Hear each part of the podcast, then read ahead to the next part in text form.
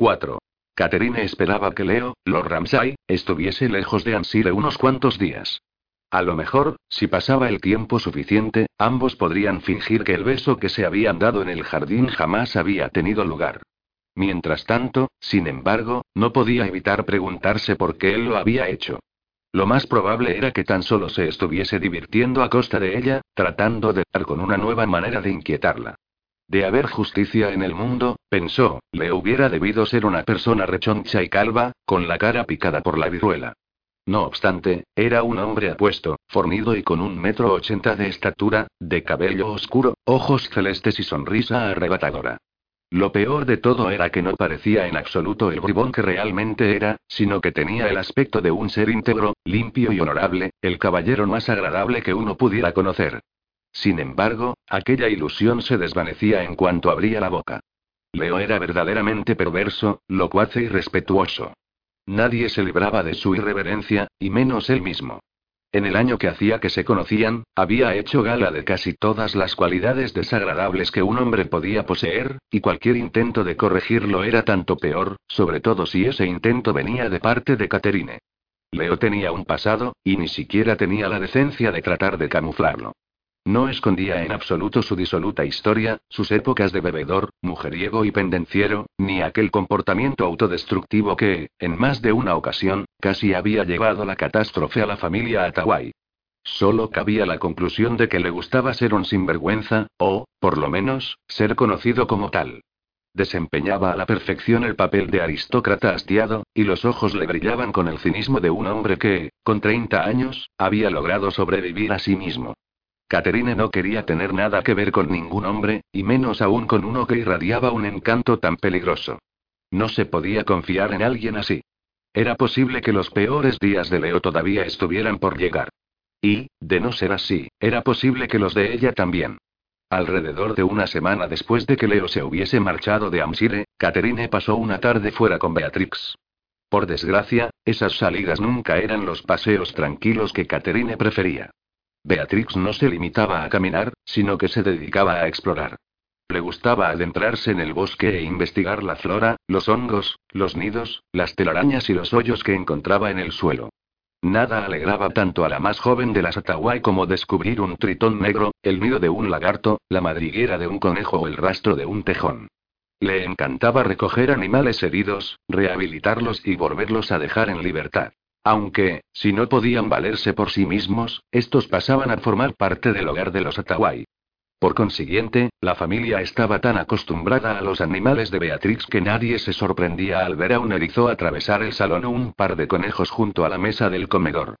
Cansada del largo paseo con Beatrix, Caterine se sentó en el tocador y se soltó la melena, acariciando con sus dedos el cuero cabelludo y sus mechones rubios y ondulados, para aliviar el leve dolor causado por llevar siempre el pelo recogido en moños tirantes. De repente, oyó un parloteo alegre detrás de ella y, al volverse, vio que Dodger, el hurón de Beatrix, salía de detrás del tocador.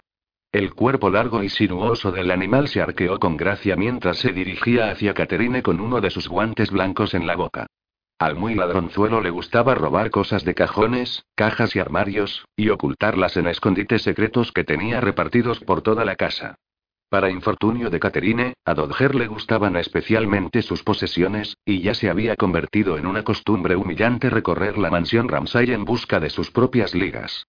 Tú, rata gordinflona, dijo ella mientras el hurón se ponía sobre las patas traseras y se aferraba con sus minúsculas garras al borde de la silla.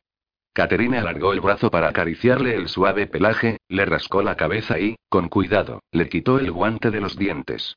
Como ya me has robado todas las ligas, ahora te dedicas a mis guantes, ¿verdad?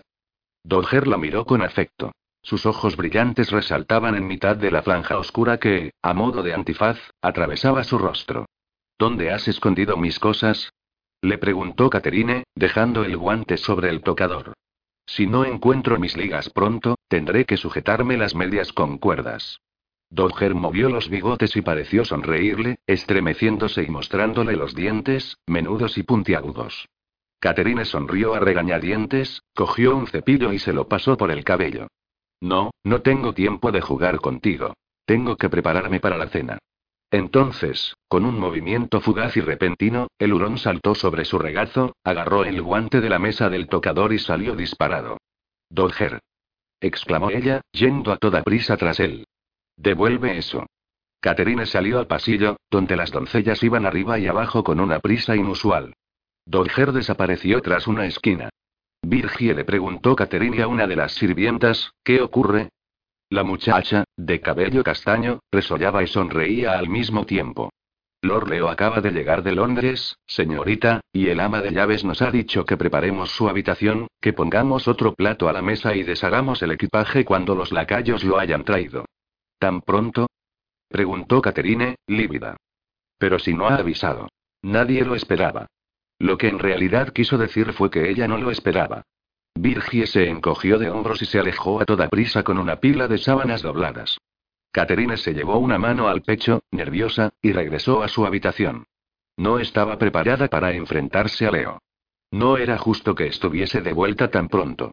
Por supuesto, aquella era su finca, pero, aún así, empezó a dar vueltas en círculo, lentamente, mientras trataba de dominar el caos en que se habían convertido sus pensamientos. Solo había una solución. Evitar a Leo. Aduciría un dolor de cabeza y se quedaría en su habitación. En medio de su desconcierto, alguien llamó a la puerta y entró en la habitación sin esperar a que le dieran permiso. A Caterina le dio un vuelco el corazón cuando reconoció la figura alta y familiar de Leo. ¿Cómo se atreve a entrar en mi habitación sin mí? Su voz se desvaneció al cerrar la puerta. Leo se volvió hacia ella y la miró de arriba abajo. Tenía la ropa arrugada por el viaje y un poco de polvo encima. Estaba despeinado y varios mechones castaños le caían por la frente. Parecía sereno y prudente, y la sempiterna mirada burlona había sido reemplazada por algo que Caterina fue incapaz de identificar. Algo nuevo. Caterina cerró el puño y trató de mantener la entereza, quedándose muy quieta mientras Leo se le acercaba. El corazón le latía con una vertiginosa mezcla de terror y excitación. Él pasó los brazos por cada lado del esbelto cuerpo de Caterina y se aferró al borde de la mesa del tocador. Estaba demasiado cerca, y su masculina vitalidad la envolvió. Olía a aire libre, a polvo y a caballos, a varón joven y saludable. En cuanto se inclinó sobre ella, una de sus rodillas se apretó suavemente contra las faldas del vestido. ¿Por qué ha regresado? preguntó Caterine con voz débil. Leo la miró fijamente a los ojos. Ya sabes por qué. Sin poder evitarlo, ella posó la vista sobre el recio contorno de su boca. Kat, tenemos que hablar de lo que pasó en el jardín. No sé a qué se refiere. Leo ladeó la cabeza ligeramente. ¿Quieres que te lo recuerde? No, no, y respondió ella, sacudiendo la cabeza. No. Él frunció los labios. Con un no es suficiente, querida. Querida. Presa de la ansiedad, Catherine trató por todos los medios de no levantar la voz. Creo que dejé muy claro que prefiero olvidar lo que sucedió. ¿Y crees que así lo dejarás atrás? Sí, eso es lo que uno hace con sus errores, contestó ella con cierta dificultad. Dejarlos a un lado y seguir adelante. ¿De veras? preguntó Leo con voz inocente. Normalmente, mis errores son tan agradables que tiendo a repetirlos. Caterina se sintió tentada de sonreír, y se preguntó qué diablos le ocurría. Pues este no se repetirá. Ah, esa es la voz de una institutriz, severa y estricta. Hace que me sienta como un alumno que ha sido malo, dijo él, levantando la mano para acariciarle el mentón. El cuerpo de Caterine era un cúmulo de impulsos contradictorios. Su piel deseaba las caricias de Leo, pero su intuición le decía que se apartara de él. El resultado fue que se quedó quieta, paralizada por el asombro, como si los músculos no le respondieran. Si no sale de mi habitación inmediatamente se oyó decir a ella misma, montaré una escena. Nada me gustaría más en este mundo que verte montar una escena, Marx. De hecho, voy a ayudarte. ¿Por dónde empezamos? Leo parecía disfrutar con la incomodidad de la muchacha, con su rostro, cada vez más enrojecido por la ira. Su pulgar recorrió la piel fina y suave bajo la barbilla de Caterine con un movimiento sugerente que hizo que ella ladeara la cabeza casi sin darse cuenta. Nunca he visto unos ojos semejantes, dijo él, embelesado. Me recuerdan a la primera vez que vi el Mar del Norte, añadió, mientras sus dedos recorrían la mandíbula de Marx. Cuando el viento agita las olas, el agua adopta el mismo color verde grisáceo que tienen tus ojos ahora y luego se vuelve azul en el horizonte. Caterine no pudo dejar de suponer que, otra vez, Leo se estaba burlando de ella, y frunció el ceño. ¿Qué es lo que quiere de mí? Leo se tomó su tiempo para responder a la pregunta, dedicándose mientras tanto a pasar los dedos por el lóbulo de la oreja de Marx y masajearlo ligeramente. Quiero saber tus secretos, y los conseguiré de un modo u otro. Aquello le dio a Caterina el ímpetu necesario para apartar la mano de Leo. Basta ya. Se está divirtiendo a mi costa, como de costumbre. Es usted un sinvergüenza, un canalla sin principios y un y no te olvides de libertino libidinoso, dijo él. Es uno de mis favoritos. Fuera. Leo se alejó lentamente del tocador. De acuerdo. Ya me voy.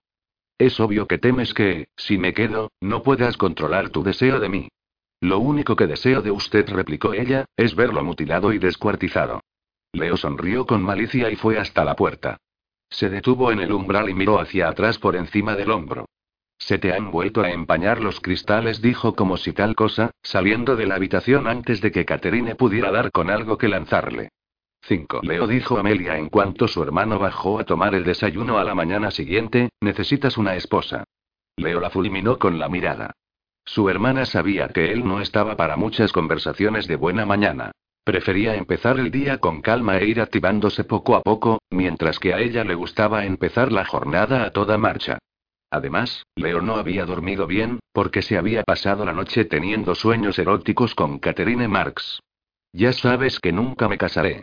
Marx habló desde una esquina.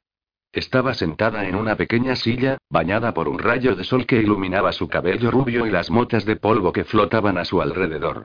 No me extraña. Ninguna mujer en su sano juicio lo aguantaría, dijo. Leo recogió el guante sin dudarlo. Una mujer en su sano juicio y repitió en voz alta. No creo que haya conocido a ninguna. De todas formas, ¿cómo hubiera podido darse cuenta? No se hubiera interesado por su carácter. Habría estado demasiado ocupado fijándose en sus y sus y sus que. La exhortó Leo. Sus medidas remató Caterine, cuya mojigatería provocó las carcajadas de Leo. ¿Tan difícil te resulta mencionar partes del cuerpo, Marx? Pechos, caderas, piernas y ¿por qué tiene que ser indecente hablar de la anatomía humana sin cortapisas? Caterine entornó los ojos. Porque lleva a pensamientos indecorosos. Leo hizo una mueca. Los míos ya lo son. Bueno, pues los míos no, dijo ella, y prefiero que siga siendo así. Él enarcó las cejas. ¿Acaso no tienes pensamientos indecorosos? Casi nunca. Pero, cuando lo haces, ¿cómo son? Caterina lo miró indignada. ¿Alguna vez he aparecido en ellos? Insistió Leo, haciendo que ella se ruborizara en extremo. Ya le he dicho que nunca he tenido esa clase de pensamientos, protestó Caterine. No, has dicho casi nunca, lo que significa que hay uno o dos dando vueltas por tu cabeza. Leo, deja ya de atormentarla. Intervino Amelia. Él no le prestó atención, y siguió fijando su atención en la institutriz. No pensaría mal de ti en absoluto si así fuera, prosiguió. De hecho, me caerías mucho mejor. No me cabe duda, contraatacó Caterine. Seguro que usted prefiere que las mujeres no tengan virtudes de ninguna clase. En una mujer, la virtud es como la pimienta en la sopa. Un poco la enriquece, pero si te pasas, nadie querrá saber nada de ella. Caterine no contestó y miró a otra parte, dando por zanjada aquella acelerada discusión. En cuanto se hizo el silencio, Leo se percató de que la familia al completo lo miraba con desconcierto. ¿Acaso he hecho algo? preguntó. ¿Qué pasa? ¿Qué diablos estáis leyendo? Amelia, Cam y Merripen habían puesto unas hojas de papel sobre la mesa, mientras que Win y Beatrix parecían estar buscando palabras en un enorme libro de leyes. Acaba de llegar una carta de nuestro abogado de Londres, el señor Gadui, dijo Merripen. Parece ser que hay ciertos asuntos legales que no quedaron claros cuando heredaste la finca. No me extraña, contestó Leo, acercándose al aparador donde estaba el desayuno. Me adjudicaron la propiedad y el título de Lord como si nadie más hubiera querido hacerse cargo de ellos, igual que la maldición de los Ramsay. No hay maldición alguna, dijo Amelia. Ah, no. Leo esbozó una sonrisa misteriosa. Entonces, ¿cómo es que los últimos seis Lord Ramsay murieron uno detrás del otro? Mera coincidencia, respondió Amelia. Es evidente que esa rama de la familia en particular era torpe y endogámica. Algo común en la gente de sangre azul. Bueno, pues está claro que nosotros no tenemos ese problema. Leo se dirigió a Merripen. Cuéntame esos asuntos legales. Y usa un lenguaje sencillo. No me gusta pensar a estas horas de la mañana. Me hace daño. Merripen se sentó a la mesa. No parecía muy animado.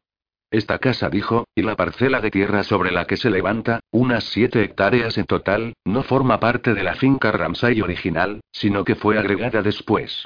En términos legales, se trata de una propiedad independiente dentro de la finca principal. Y, a diferencia del resto de la finca, este agregado puede ser hipotecado, vendido o comprado a voluntad del Lord. Perfecto, dijo Leo.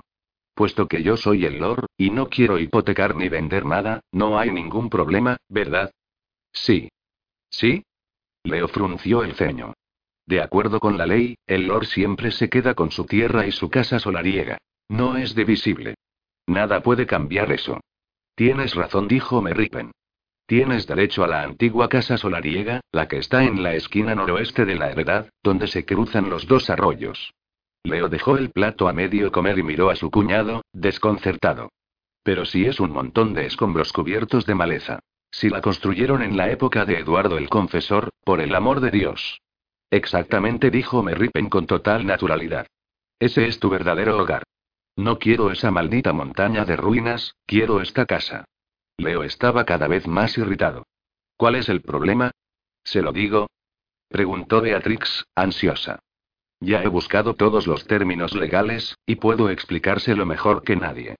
La muchacha se incorporó con Dodger, el hurón, alrededor de los hombros. Resulta, Leo, que la casa solariega original fue abandonada hace siglos, y que uno de los antiguos Lord Ramsay adquirió estas siete hectáreas de parcela y erigió una nueva mansión. Desde entonces, Ramsay House ha pasado de vizconde en vizconde, pero el último Lord Ramsay, el que había antes de ti, dio con la manera de dejar todas las partes divisibles de la finca, incluyendo esta casa, a su viuda y su hija. Es lo que se denomina una concesión de franquicia, y es de por vida. Así que la casa y las siete hectáreas sobre las que ésta se levanta son propiedad de la condesa Ramsay y de su hija, Vanessa Darwin. Leo sacudió la cabeza, incrédulo. ¿Por qué nadie nos dijo nada antes? Amelia, apesadumbrada, se encargó de contestar. Parece ser que la viuda no tenía interés en la casa, porque estaba en un estado lamentable. Pero ahora que ha sido restaurada tan elegantemente, ha informado a nuestro abogado de que tiene la intención de tomar posesión de ella y mudarse aquí. Leo estaba furioso. Que alguien se atreva a quitarle la casa a la familia Atawai. Si es necesario, llevaré este asunto a los tribunales de Westminster. Merripen se frotó los ojos, cansado. No aceptarán el caso. ¿Cómo lo sabes? Nuestro abogado ha hablado con el especialista en sucesiones de su bufete. Por desgracia, nunca se vinculó esta casa al resto de la finca. ¿Y si le compramos su parte a la viuda? Ya ha dejado claro que no vendería ni por todo el oro del mundo. Las mujeres suelen cambiar de opinión, dijo Leo. Le haremos una oferta. Como quieras, pero si se niega a negociar, solo nos queda una salida. Estoy ansioso por saber cuál. El último Lord Ramsay dejó estipulado que su sucesor podría quedarse con la casa y el terreno si éste se casaba y tenía descendencia masculina dentro de los primeros cinco años de haber heredado el título. ¿Por qué cinco? Porque, en las tres últimas décadas contestó Win amablemente, ningún Lord Ramsay ha conseguido vivir más de cinco años después de haber recibido el título, ni tampoco ha engendrado ningún hijo legítimo. La buena noticia, Leo añadió Beatrix con una sonrisa, es que ya hace cuatro años que te convertiste en Lord Ramsay. Si consigues seguir vivo un año más, la maldición de la familia se habrá acabado. Con todo apuntó Amelia, tienes que casarte y tener un hijo lo antes posible. Leo, desconcertado, se quedó mirando a sus hermanas y cuñados, expectantes. Entonces, se le escapó la risa. Estáis locos si pensáis que voy a casarme con cualquiera solo para que la familia pueda seguir viviendo en Ramsay House. Win se acercó a él, sonriente, y le entregó un pedazo de papel. Evidentemente, nunca querríamos que te casaras por conveniencia, querido. Sin embargo, hemos elaborado una lista de posibles novias, todas ellas chicas encantadoras. ¿Por qué no le echas un vistazo y ves si hay alguna que te convenza? Leo decidió seguirle la corriente y miró la lista. Marieta Newbury. Sí, dijo Amelia. ¿Qué tiene de malo? No me gustan sus dientes. ¿Qué hay de Isabella Charrington? No me cae bien su madre. ¿Y Lady Blossom Tremaine? No me gusta su nombre. Por amor de Dios, Leo, eso no es culpa suya. Me da igual. Jamás me casaría con alguien que se llame Blossom. Cada noche me sentiría como si llamara a una vaca, arguyó él, atónito, levantando la vista. Ya puestos, podría casarme con la primera mujer que pasara por la calle. O mejor aún, con Marx. Todos callaron. Catherine, que todavía estaba en el rincón de la sala, levantó la vista poco a poco y se percató de que era el centro de atención de todas las miradas de la familia Atawai. Entonces, abrió los ojos de par en par y se ruborizó. No tiene gracia, soltó. Es la solución perfecta, dijo Leo, perversamente satisfecho de molestarla. Nos pasamos el tiempo discutiendo. No nos soportamos. Es como si ya estuviéramos casados. Caterina se puso de pie de golpe, furiosa. Nunca aceptaría casarme con usted. Me alegro, porque no te lo estaba pidiendo. Solo poniendo un ejemplo. Pues no me ponga a mí como ejemplo. Exclamó Marx, que salió volando de la habitación mientras Leo la seguía con la mirada. ¿Sabes? Dijo Win, pensativa. Creo que deberíamos dar un baile. ¿Un baile? Preguntó Merripen, desconcertado. Sí, e invitar a todas las jóvenes solteras que se nos ocurran. Tal vez alguna despierte la curiosidad de Leo, y luego él quiera cortejarla. No pienso cortejar a nadie, declaró él. Nadie le prestó atención. Qué buena idea, opinó Amelia. Un baile para cazar novia. Sería más adecuado, señaló Cam, un baile para cazar novio, puesto que Leo será la presa. Será como Cenicienta, exclamó Beatrix, aunque sin el príncipe azul. Cam levantó la mano, en un intento por aplacar aquella repentina excitación. Calma, calma. Si acabásemos perdiendo Ramsay House, Dios no lo quiera, podemos construir otra en nuestra parte de la finca. Eso nos llevaría una eternidad, y el coste sería enorme, objetó Amelia. Además, no sería lo mismo. Hemos dedicado mucho tiempo y cariño a reformar este lugar. Sobre todo Merripen añadió Win en voz baja. Este sacudió levemente la cabeza. Solo es una casa. Sin embargo, todos sabían que aquello era más que una mera estructura de ladrillo y mortero. Se trataba de su hogar. El hijo de Cam y Amelia había nacido ahí. Winnie y Merripen se habían casado ahí. Ramsay House, desordenadamente encantadora, era el reflejo perfecto de la familia Atawai. Y lo cierto era que nadie entendía eso mejor que Leo. En tanto que arquitecto, sabía perfectamente que algunas edificaciones tenían un carácter intrínseco que era mucho más que la suma de sus partes. Ramsay House había sido destruida y rehabilitada. Había pasado de ser un inmueble destartalado a un hogar alegre y feliz, y todo porque una familia se había preocupado de ello. Era un crimen que, gracias a un simple descuido legal, los Atawai se vieran desplazados por un par de mujeres que no habían invertido un penique en la casa. Leo soltó un taco por lo bajo y se pasó la mano por el cabello. Me gustaría echar un vistazo a los restos de la antigua casa solariega, dijo. Merripen, ¿cómo se va hasta allí? No estoy seguro, reconoció este. No suelo ir tan lejos. Yo sé cómo llegar, dijo Beatrix. La señorita Marx y yo fuimos una vez a caballo hasta ahí para ver las ruinas. Son muy pintorescas. ¿Te importaría cabalgar conmigo hasta ellas? preguntó Leo. Me encantaría, contestó su hermana menor. Amelia frunció el ceño. ¿Por qué quieres visitar las ruinas, Leo? Él sonrió de una forma que sabía que a ella le molestaría. Pues para tomar medidas para las cortinas, evidentemente. Seis rayos, exclamó Beatrix, entrando en la biblioteca donde Leo la esperaba. No puedo ir contigo a ver las ruinas.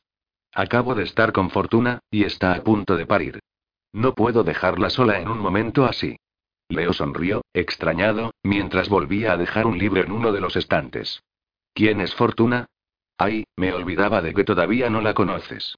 Es una gata de tres patas que vivía con el quesero del pueblo. La pobrecita quedó atrapada en una trampa para ratones, y tuvieron que amputarle una pata. Como ya no servía para cazar ratones, el hombre me la regaló. Ni siquiera le había puesto un nombre, ¿te lo puedes creer? Teniendo en cuenta lo que le pasó, llamarla fortuna no es muy apropiado, ¿no te parece? Pensé que así, tal vez, su suerte cambiaría. Estoy seguro de ello, dijo Leo con una sonrisa en el rostro.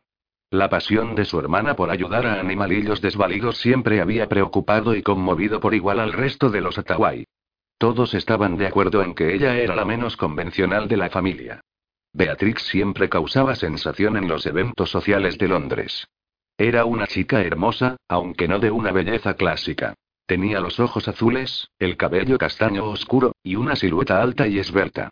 Los caballeros se sentían atraídos por su encanto y frescura, aunque no eran conscientes de que ella mostraba el mismo y paciente interés por los erizos, los ratones de campo o los cockers maleducados. No obstante, cuando llegaba el momento de cortejarla, los hombres, muy a pesar suyo, se alejaban y centraban su atención en señoritas más convencionales. Cada año que pasaba, sus oportunidades de contraer matrimonio disminuían. Sin embargo, a Beatrix no parecía importarle. Con casi 20 años cumplidos, todavía no se había enamorado. Su familia al completo coincidía en que pocos hombres sabrían comprenderla o tratarla. Era una fuerza de la naturaleza, y con ella no podían aplicarse leyes convencionales. Ve a cuidar a Fortuna, la instó Leo amablemente. No creo que me cueste demasiado dar con las ruinas por mi cuenta. Oh, es que no vas a ir solo, dijo Beatrix. Le he pedido a la señorita Marx que te acompañe. ¿En serio? ¿Y ha aceptado? Antes de que Beatrix pudiera responder, Caterina entró en la biblioteca vestida de amazona y con el cabello recogido en un maño tirante. Llevaba un cuaderno de dibujo bajo el brazo. Se detuvo en seco en cuanto reparó en Leo, que llevaba puesto un abrigo largo, unos pantalones de montar ceñidos y un par de botas gastadas. ¿Todavía no te has cambiado, querida? Le preguntó a Beatrix, desconcertada. Lo siento, señorita Marx, pero me temo que no voy a poder ir, se disculpó ella. Fortuna me necesita. Pero no pasa nada, usted puede enseñarle el camino a Leo mejor que yo. La luminosa sonrisa de Beatrix los cautivó a ambos. Hace un día precioso para cabalgar, ¿verdad? Pásenlo bien. Y la pequeña de las Atawai salió de la habitación con su gracia habitual. Las finas cejas de Caterine se juntaron en cuanto ésta miró a Leo. ¿Por qué quiere visitar las ruinas? Tan solo quiero echarles un vistazo. De todas formas, no tengo por qué darte explicaciones. Si tienes miedo de ir a algún sitio sola conmigo, no hace falta que vengas. ¿Miedo de usted? Ni mucho menos. Acto seguido, Leo hizo un gesto hacia la puerta, en una parodia de modales caballerescos. Después de ti, entonces. A causa de la importancia estratégica de los puertos de Southampton y Portsmouth, Amsire estaba repleto de antiguos castillos y pintorescos restos de fuertes y poblados sajones. A pesar de que Leo sabía de la existencia de las ruinas de una vieja mansión en la finca Ramsay, todavía no había encontrado el momento de visitarlas. Entre la administración de los campos, la contabilidad de los alquileres, porcentajes y trabajos, la tala de madera y los encargos de arquitectura que le hacían de vez en cuando, no le había quedado mucho tiempo para salir a pasear.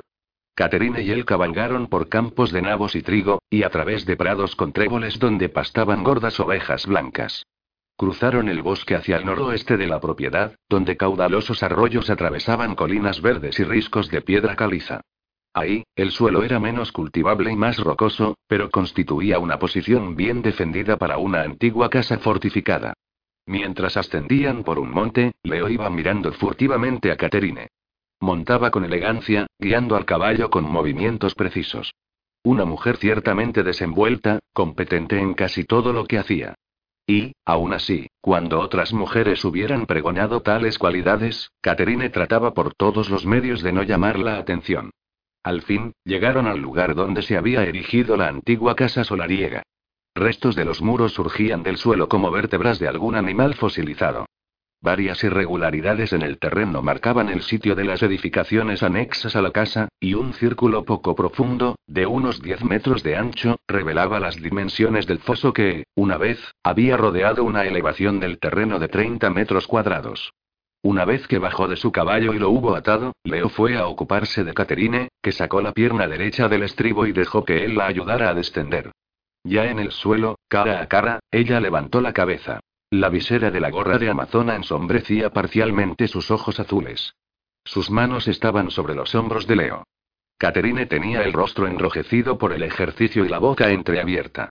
De golpe, él supo cómo sería hacerle el amor, tener su cuerpo ligero y ágil debajo del suyo, sentir su aliento en el cuello mientras él se movía entre sus muslos. La llevaría al éxtasis, lenta y despiadadamente, y Caterina le clavaría las uñas en la espalda, gimiendo y suspirando su nombre y aquí lo tiene, dijo ella. Su antiguo hogar. Leo apartó la vista de Caterine y contempló aquellas ruinas decrépitas.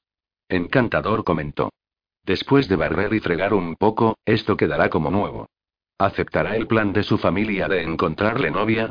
¿Crees que debería? No, no creo que tenga lo que debe tener un buen marido. No tiene el carácter apropiado. Justo lo que pensaba él, si bien le dolía escucharlo de los labios de Caterine. ¿Te crees en condiciones de juzgar mi carácter? Le preguntó. Ella se encogió de hombros, incómoda. Una no puede evitar oír los comentarios acerca de sus proezas cuando todas las viudas y matronas de renombre se reúnen en los bailes. Ya veo. ¿Y crees todos los rumores que te llegan?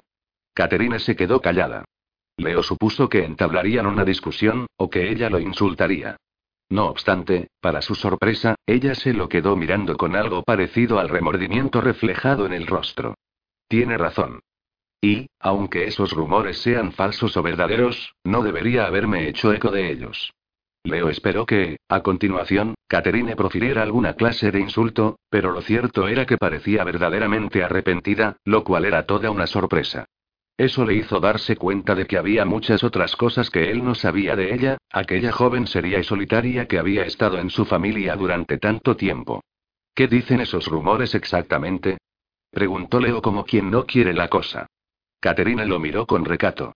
Su reputación como amante es de sobra conocida, contestó.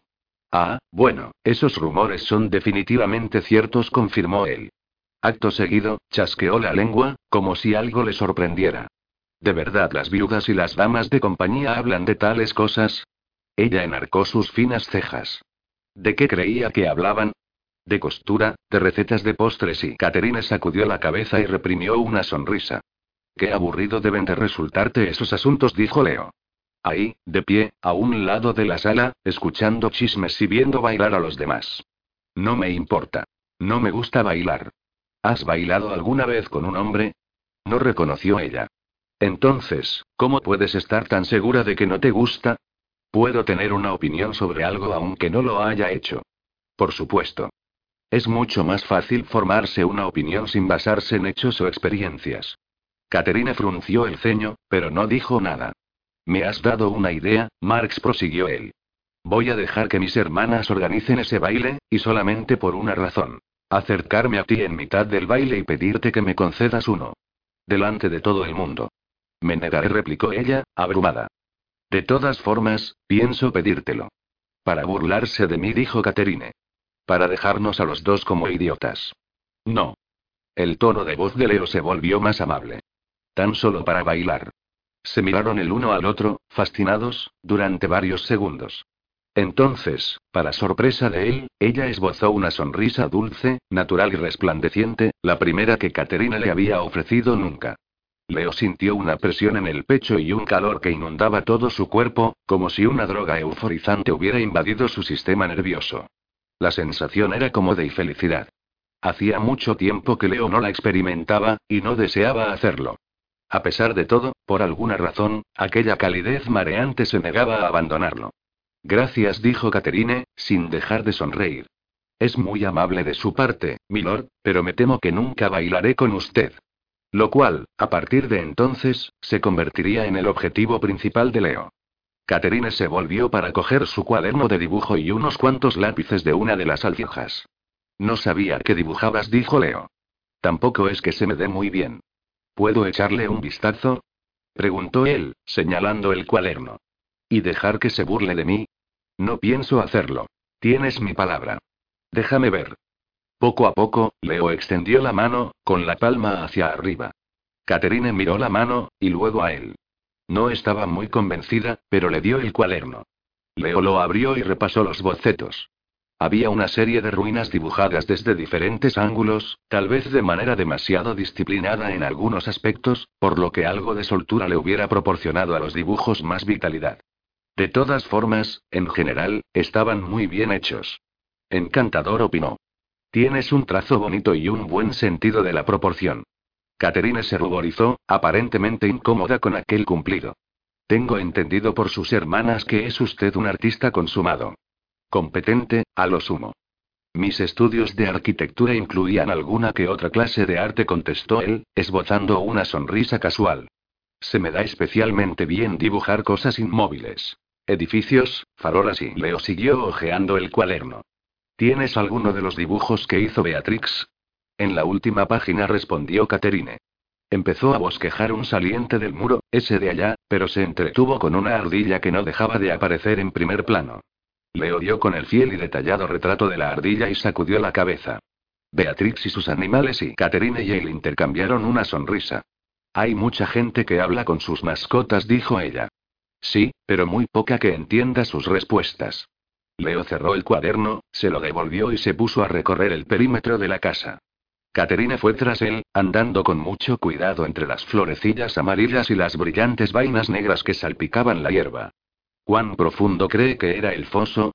Supongo que no debería de tener más de dos metros en su parte más honda, contestó Leo, cubriéndose los ojos del sol para poder otear los alrededores.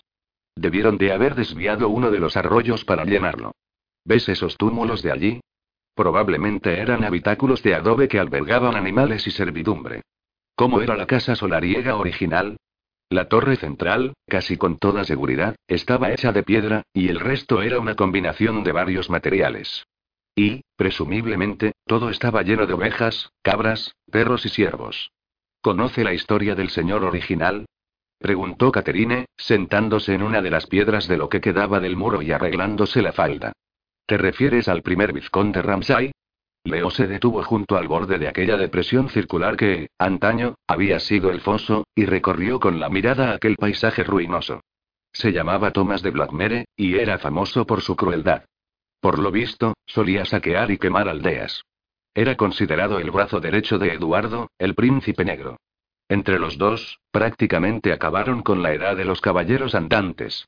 Leo volvió la cabeza y sonrió ante la visión de la nariz fruncida de Caterine, que estaba sentada, rígida como una estudiante, con el cuaderno en el regazo. Le hubiera gustado ponerla contra el muro y llevar a cabo su particular saqueo. Entonces, alegrándose porque ella no pudiera leerle el pensamiento, continuó su relato. Después de luchar en Francia y haber estado prisionero durante cuatro años, Thomas fue liberado y devuelto a Inglaterra.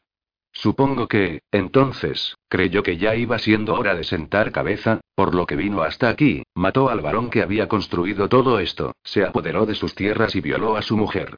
Pobre mujer, comentó Caterine, pasmada. Leo se encogió de hombros. A pesar de todo, ella debió de tener alguna influencia sobre él, porque, poco después, se casaron y tuvieron seis hijos. ¿Vivieron mucho tiempo? Leo sacudió la cabeza y se acercó a Caterine. Tomás regresó a Francia, y acabaron con él en Castillón. Sin embargo, los franceses, muy civilizados ellos, erigieron un monumento en su honor en el campo de batalla. No creo que mereciera semejante deferencia. No seas tan dura con el hombre. Solo hacía lo que la época requería. Era un bárbaro, replicó ella, indignada, fueran como fuesen esos tiempos. El viento desprendió un mechón del ligero cabello rubio de Caterine, haciéndolo caer sobre su mejilla. Incapaz de resistir la tentación, le alargó la mano y le puso el mechón detrás de la oreja. La piel de Caterine era suave y tersa como la de un bebé. La mayoría de los hombres lo son, señaló él. Lo que pasa es que, en la actualidad, se rigen por otras normas. Leo se quitó el sombrero, lo apoyó encima del muro y miró el semblante altivo de Caterine. Puedes coger a un hombre, ponerle una corbata, enseñarle modales y llevarlo a una cena de gala, pero lo cierto es que casi ninguno de nosotros es realmente civilizado. Por lo que conozco de los hombres, estoy de acuerdo, coincidió ella. Él le dedicó una mirada burlancia. ¿Qué sabes de los hombres? Caterine mantenía una actitud seria, y sus ojos de color gris claro habían adoptado un tono verde oceánico. Que no se puede confiar en ellos. Lo mismo podría decir yo de las mujeres. Leo se sacó el abrigo, lo dejó sobre el muro y fue caminando hasta la colina que había en el centro de las ruinas. Una vez allí, contempló el paisaje que lo rodeaba y no pudo evitar preguntarse si Tomás de Blackmere había estado de pie en ese mismo lugar alguna vez, observando su propiedad. Ahora, siglos después, Leo podía disponer de aquellas tierras como le viniera en gana. Todos y todo lo que en ellas había eran responsabilidad suya. ¿Qué tal es la vista desde ahí arriba? Oyó preguntar a Caterine desde abajo. Excepcional. Ven a verla, si te apetece. Caterine dejó el cuaderno sobre la cerca y empezó a ascender la loma, levantándose las faldas para no tropezar. Leo se volvió para mirarla, y sus ojos se posaron sobre la silueta bella y esbelta de la joven. Caterine tenía suerte de que el medievo quedase ya tan lejano, pensó él, sonriendo para sus adentros. De lo contrario, hubiera sido raptada y mancillada por algún señor despiadado. Sin embargo, aquella pequeña digresión se desvaneció rápidamente en cuanto Leo fantaseó con la primitiva satisfacción de poseerla, de tomarla en brazos y dejarla sobre la hierba. Durante unos instantes, dio rienda suelta a su imaginación y inclinándose sobre el cuerpo tembloroso de ella, arrancándole el vestido, besándole los pechos y Leo sacudió la cabeza, incómodo por la dirección que estaban tomando sus pensamientos. Fuera lo que fuese él, nunca se le ocurriría forzar a una mujer. No obstante, la fantasía era demasiado poderosa para hacer caso omiso de ella. Hizo un esfuerzo y subyugó como pudo aquellos instintos bárbaros. Justo cuando estaba a medio camino, Caterine ahogó un grito y pareció tropezar. Alarmado, él acudió en su ayuda de inmediato. ¿Te has tropezado? ¿Está así? Maldición. Leo se detuvo en seco al ver que el suelo había cedido parcialmente debajo de ella. Detente, Kat. No te muevas. Espera. ¿Qué sucede? preguntó ella, totalmente lívida. ¿Es un desagüe? Más bien un maldito milagro arquitectónico. Parece que estamos sobre una parte del techo que debería haberse derrumbado hace al menos dos siglos. Caterina y Leo se encontraban separados por unos cinco o seis metros, él más arriba. Kat dijo Leo con prudencia, agáchate poco a poco para redistribuir tu peso sobre la superficie. Con cuidado y así. Ahora, arrástrate colina abajo. ¿Puedes ayudarme? preguntó ella. Su voz trémula hizo que a él se le encogiera el corazón. Leo contestó con una voz gruesa que no parecía la suya. Cariño, nada me gustaría más, pero sumar mi peso al tuyo podría hundir el techo por completo. Vamos, empieza a moverte. Si hace que te sientas mejor, con todos los escombros que debe de haber ahí abajo, la caída no será demasiado grande. La verdad es que eso no hace que me sienta mejor en absoluto, respondió Caterine, pálida, y comenzó a retroceder lentamente a cuatro patas.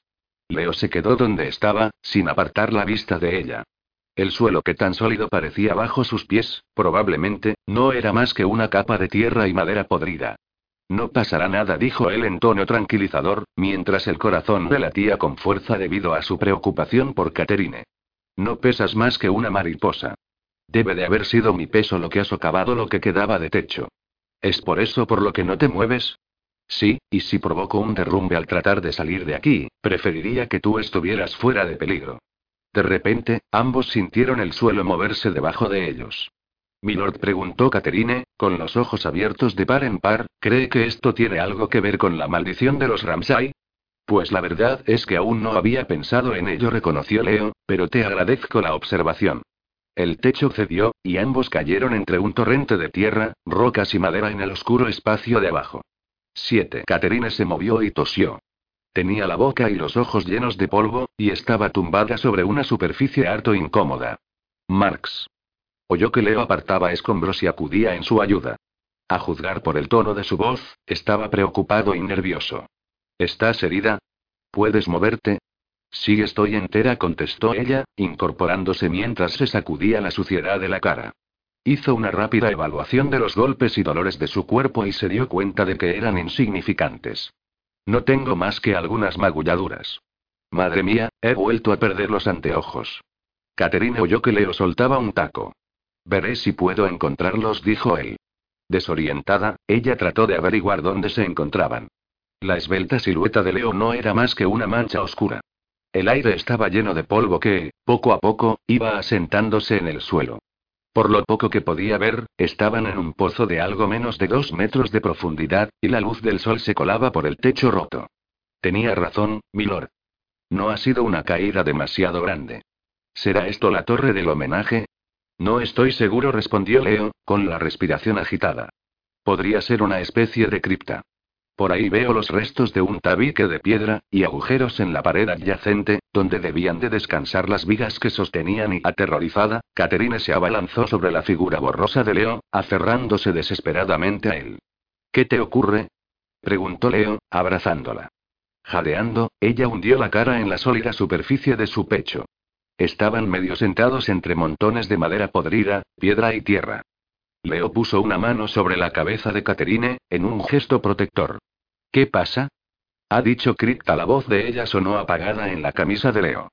Él le acarició el pelo y la apretó contra su cuerpo. Sí, ¿qué es lo que te asusta? La respiración entrecortada de Caterine hacía que casi no pudiera hablar. ¿No es en estos sitios donde y donde guardan a los muertos? Preguntó con voz temblorosa. Leo tardó unos instantes en contestar. Oh, no. No es esa clase de cripta, respondió con un tono de voz un tanto irónico. Caterine notó que la boca de Leo le rozaba el lóbulo de la oreja. Tú te refieres a esas habitaciones que suele haber debajo de las iglesias, donde descansan los muertos. Esto es distinto. No es más que una especie de sótano. Entonces, ¿no hay esqueletos? preguntó ella, exánime. No. Ni esqueletos, ni ataúdes, respondió Leo, sin dejar de acariciarle el cabello con ternura. Pobrecilla mía. Tranquila. Aquí abajo no hay nada de lo que tener miedo. Respira hondo. Estás a salvo. Caterine permaneció junto a él, mientras trataba de recobrar el aliento y de digerir que Leo, su enemigo y atormentador, acababa de llamarla pobrecilla mía, al tiempo que la acariciaba. Él posó sus labios sobre su sien. Caterine, inmóvil, se sumergió en aquella sensación. Nunca se había sentido atraída por hombres de su tamaño, y siempre había preferido a los de una estatura menos intimidatoria. No obstante, se sentía segura entre sus brazos. Leo parecía verdaderamente preocupado por ella, y su voz la envolvía como terciopelo oscuro. Era desconcertante. Si alguien le hubiese dicho que un día se encontraría atrapada en un agujero infecto a solas con el mismísimo Lord Ramsay, le hubiera parecido su peor pesadilla. Sin embargo, se estaba convirtiendo en una experiencia más bien agradable. No era de extrañar que Ramsay fuese tan solicitado por las damas londinenses. Si era así como las seducía, con esas caricias y esa ternura, Caterina entendía perfectamente su éxito con las mujeres. Para su pesar, Leo la apartó de él con suavidad. Marxy, me temo que no voy a poder encontrar tus lentes entre todo este caos. Tengo otro par en casa, informó ella. Gracias a Dios. Leo se incorporó y se quejó en voz baja. Ahora, si subimos por estos escombros, no será difícil alcanzar la superficie. Voy a levantarte y sacarte de aquí, y luego vas a volver a Ramsay House. Cam entrenó el caballo, así que no tendrás que guiarlo. Él sabrá regresar sin problemas. ¿Qué va a hacer usted? preguntó Caterine, desconcertada. Leo parecía un tanto avergonzado. Me temo que voy a tener que esperar hasta que me envíes alguien. ¿Por qué? Tengo una y Leo hizo una pausa, buscando una palabra. Astilla. Caterine estaba indignada.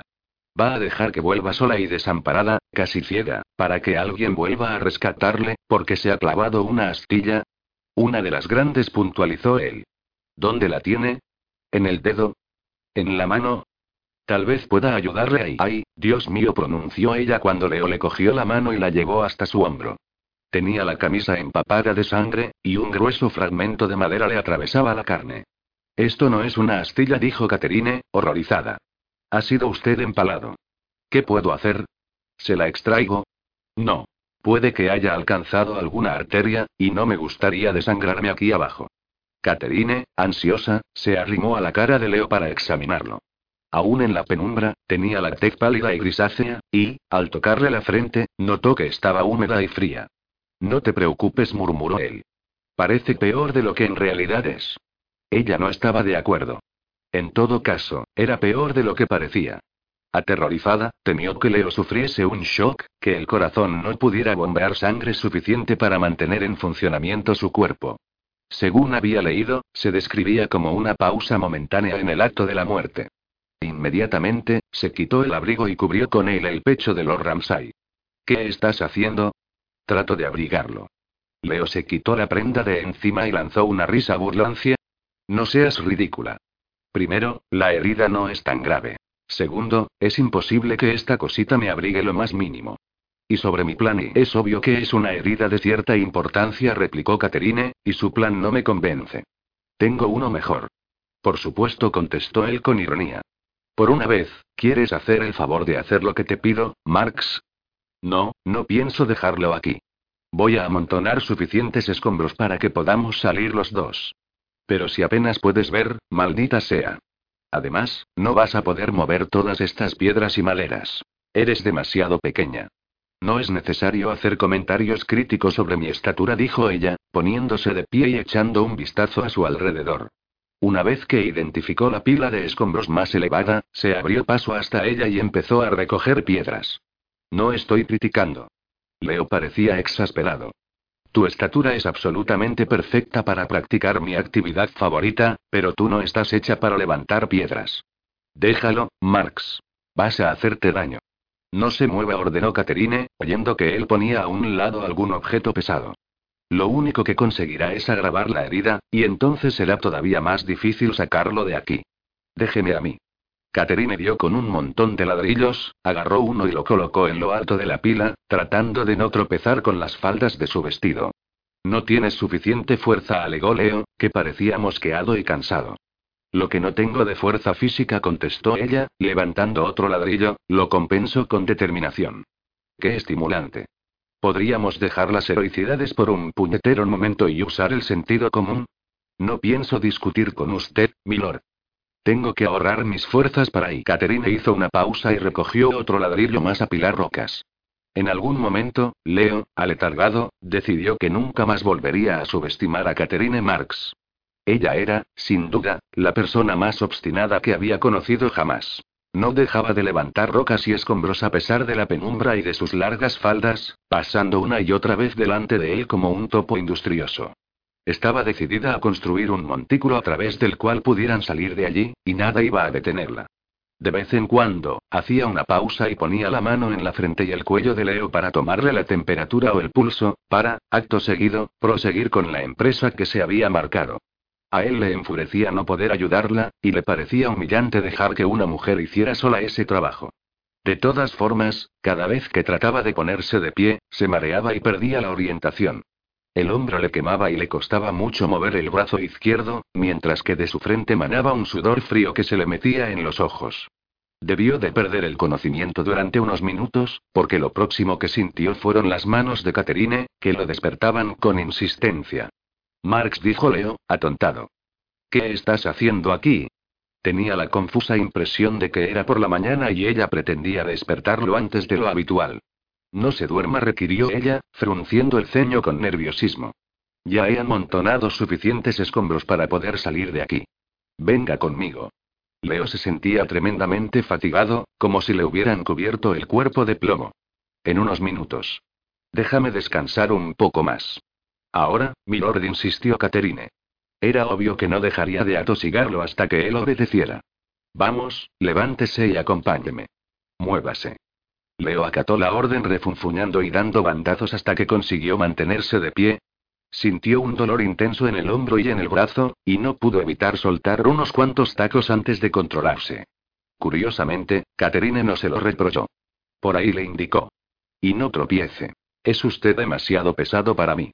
Profundamente irritado, aunque consciente de que ella solo intentaba ayudarlo, Leo se concentró en pisar bien y mantener el equilibrio. ¿Leo es por Leonard? Preguntó Caterine, lo que lo confundió. Maldita sea, Marx, ahora no quiero hablar. Conteste, insistió ella. Él se dio cuenta de que Caterine trataba de mantenerlo despierto. No respondió, jadeando. Es simplemente Leo. Es que mi padre adoraba las constelaciones. Leo es la constelación del verano. La estrella más brillante, Regulus, corresponde a su corazón. Leo hizo una pausa para contemplar la pila de escombros medio borrosa que ella había levantado. Buen trabajo, sin duda. La próxima vez que acepte algún encargo de arquitectura y otra pausa para tomar aire te recomendaré como contratista. De haber encontrado los lentes, señaló Caterine, podría haber hecho una escalera como es debido. A Leo se le escapó algo parecido a una risa. Tú primero. Te sigo. Cójase de mis faldas. Eso es lo más bonito que me has dicho nunca, Marx. Con mucho esfuerzo, ambos consiguieron llegar al exterior, pero a Leo se le helaba la sangre, la herida le dolía cada vez más y sus pensamientos eran cada vez más confusos. Cuando pudo tumbarse en el suelo, en una extraña postura lateral, estaba furioso con Caterine por haberlo obligado a realizar semejante esfuerzo, cuando lo que él había querido era quedarse en el hoyo y descansar. El sol era cegador, y Leo tenía calor, se sentía extraño y un dolor punzante se había instalado detrás de sus ojos. Iré a buscar mi caballo, dijo ella. Cabalgaremos juntos de vuelta. La idea de montar y cabalgar de regreso a Ramsay House le resultaba agotadora. No obstante, la incansable insistencia de Catherine no le dejaba otra opción que obedecer. Muy bien, cabalgaría. Cabalgaría hasta la muerte, y ella aparecería en la casa con su cadáver detrás. Leo se quedó allí sentado, furioso, hasta que Caterine trajo el caballo. La rabia le proporcionó la fuerza necesaria para realizar un último y titánico esfuerzo. Montó detrás de ella y pasó el brazo sano alrededor del cuerpo esbelto de la muchacha, aferrándose y temblando a causa de las molestias. Caterine era menuda pero fuerte, y su columna vertebral, un eje sólido que los sostenía a ambos. Ahora, lo único que Leo tenía que hacer era aguantar. Su resentimiento se evaporó, disipado por el agudísimo dolor. Entonces, oyó la voz de Caterine. ¿Por qué ha decidido no casarse jamás? Leo se arrimó a su oído.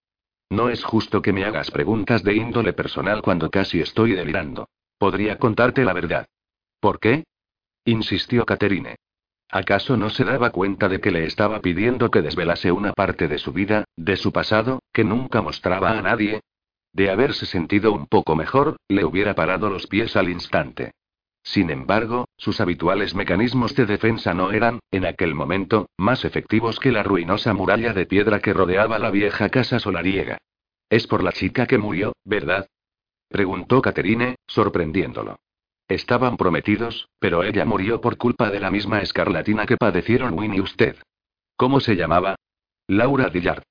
A Leo le parecía imposible que pudiera compartir eso con Catherine Marx, pero ella parecía estar segura de que él lo haría. Y, por alguna extraña razón, él la estaba complaciendo. Era una chica preciosa. Le encantaba pintar acuarelas. Hay pocos a los que se les dé bien. La gente tiene demasiado miedo de cometer errores. Una vez que se pone un color, es imposible eliminarlo o camuflarlo, y el agua hace que sea impredecible, un elemento activo del proceso, por lo que hay que dejarlo comportarse a su antojo. A veces, el color se difumina de una forma que no te esperas, o una sombra se mezcla con otra. A Laura no le importaba. Le gustaba sorprenderse. Éramos amigos de la infancia. Yo me fui dos años fuera a estudiar arquitectura y, cuando volví, nos enamoramos sin más. Nunca discutíamos, porque no había nada sobre lo que discutir, nada que se interpusiera entre nosotros. Mis padres habían fallecido el año anterior. A mi padre le dio un paro cardíaco. Una noche se fue a dormir y ya no despertó. Y mi madre le siguió a los pocos meses. La muerte de su esposo fue demasiado para ella. Fue entonces cuando tomé conciencia de que algunas personas podían morir de pena. Leo cayó por unos instantes, perdido en sus recuerdos como si fueran hojas y ramas flotando en un río. Cuando Laura enfermó, nunca se me ocurrió que no fuera a recuperarse. Pensaba que el poder de nuestro amor era más fuerte que cualquier enfermedad. Pero estuve a su lado durante tres días y sentí que cada hora que pasaba ella estaba más cerca de la muerte. Era como agua colándose a través de mis dedos. Sostuve su mano hasta que el corazón dejó de latirle y su piel, finalmente, se enfrió. La fiebre había hecho su trabajo. Lo lamento, dijo Caterina en voz baja cuando Leo terminó, tomando su mano. Lo lamento de veras.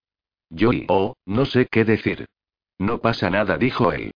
Hay experiencias en la vida que no pueden expresarse con palabras. Sí coincidió ella, sin soltar la mano de Leo.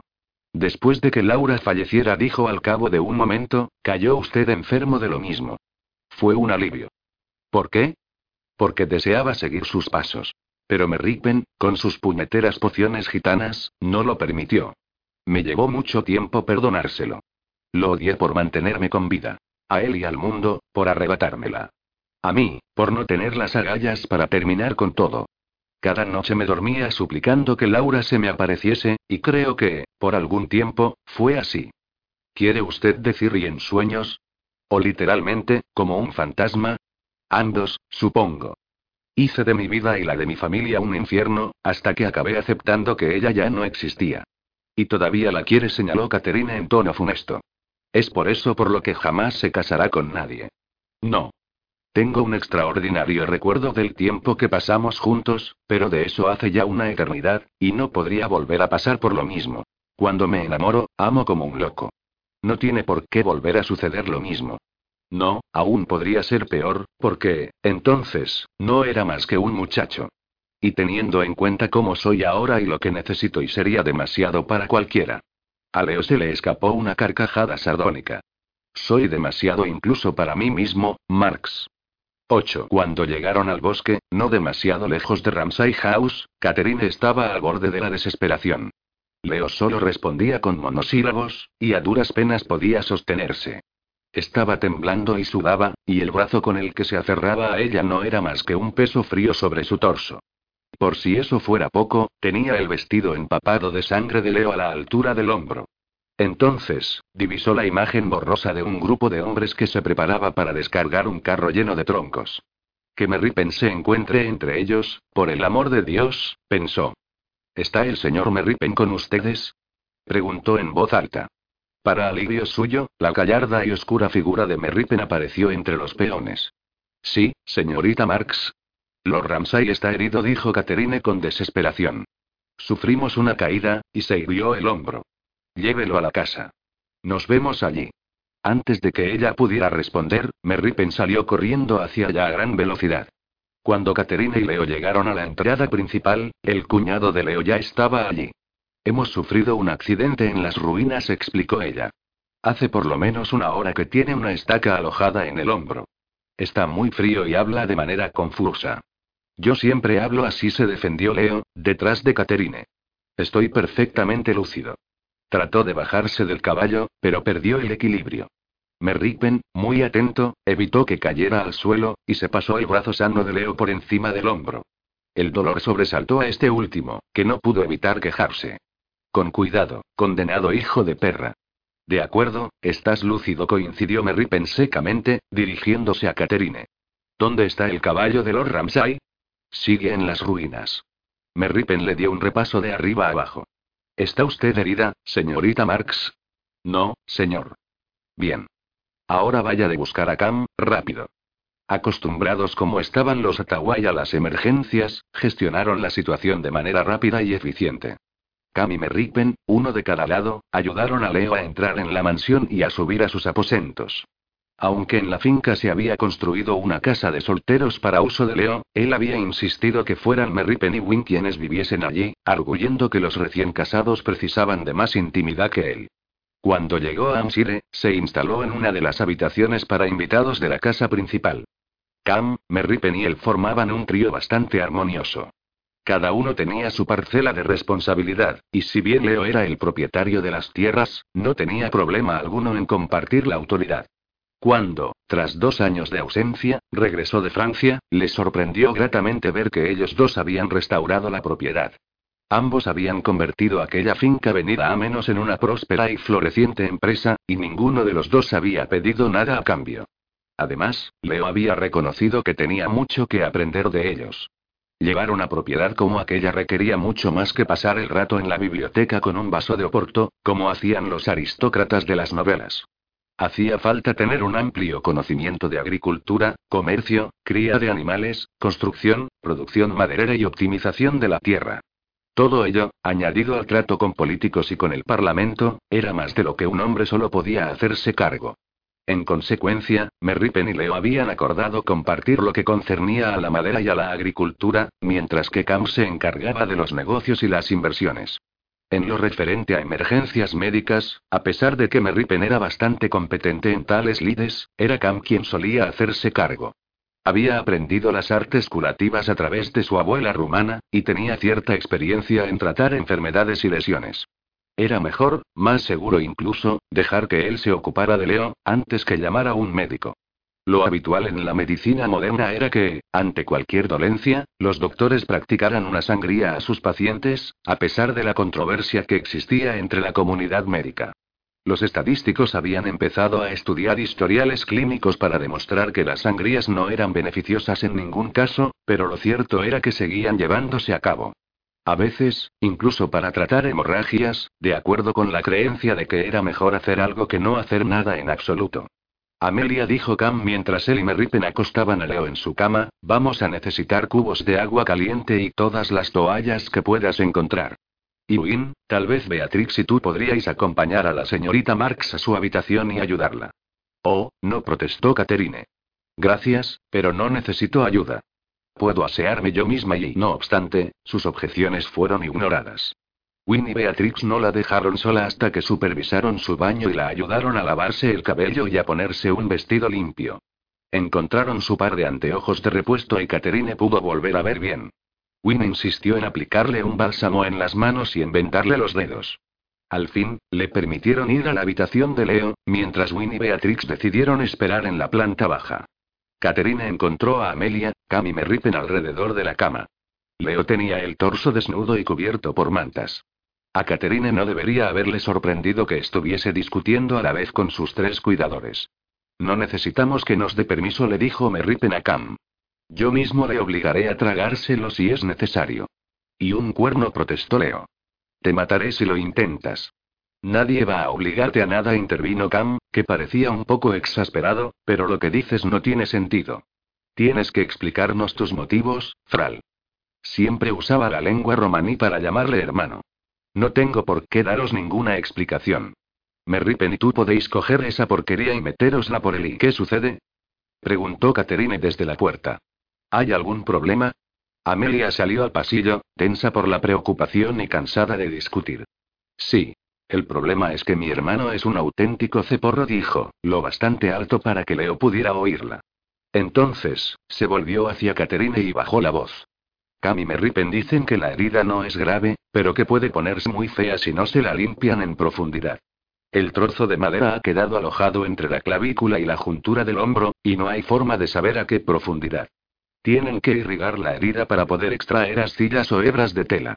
De lo contrario, se infectará. En otras palabras, va a ser una carnicería, y Leo se niega a tomar el láudano. Caterina la miró azorada. Pero tiene que tomar algo que lo cede. Exacto, pero no quiere. No deja de decirle a Cam que se deje de tonterías y vaya directo al grano, como si alguien pudiera efectuar semejante labor con su paciente gritando de dolor. Os digo que no voy a gritar, insistió Leo desde el lecho. Solo hago eso cuando Mark se pone a recitar poesía. A pesar de su desasosiego, Catherine estuvo a punto de sonreír. Echó un vistazo dentro de la habitación y comprobó que Leo tenía un color horrible. En lugar de su habitual tono bronceado, su piel había adoptado una palidez grisácea, y estaba temblando como un perro mojado. Sus miradas se cruzaron. Leo parecía tan orgulloso, exhausto y abatido que Catherine no pudo evitar preguntarle. ¿Podría tener unas palabras con usted, milord? Faltaría más, respondió él con aspereza. Me encantaría tener alguien más con quien discutir. Caterine entró en la habitación, y Cam y Merripen se hicieron a un lado. ¿Les importaría dejarme un momento a solas con los Ramsay? Preguntó con expresión de disculpa. Cam la miró desconcertado, preguntándose qué clase de influencia pensaba ella que podría tener sobre Leo. A ver si puede convencerlo de que beba la medicina que tiene en la mesita de noche. Y si eso no funciona, añadió Merripen, pruebe a darle en la cabeza con el atizador. Dicho esto, ambos salieron al pasillo. Una vez que estuvo a solas con Leo, Caterine se acercó a la cama. Frunció el labio al ver la estaca clavada en el hombro y la carne lacerada y sangrante. Como no había una silla libre, se sentó con cuidado en el borde del colchón. ¿Por qué no quiere tomar el láudano? Preguntó con tono preocupado, mirando a Leo a los ojos. Maldita sea, Marxi. Leo suspiró. No puedo. Créeme, sé cómo va a doler sin beberme eso, pero no tengo otra opción. Esi se detuvo y apartó la mirada de Caterine. La boca le temblaba. ¿Por qué?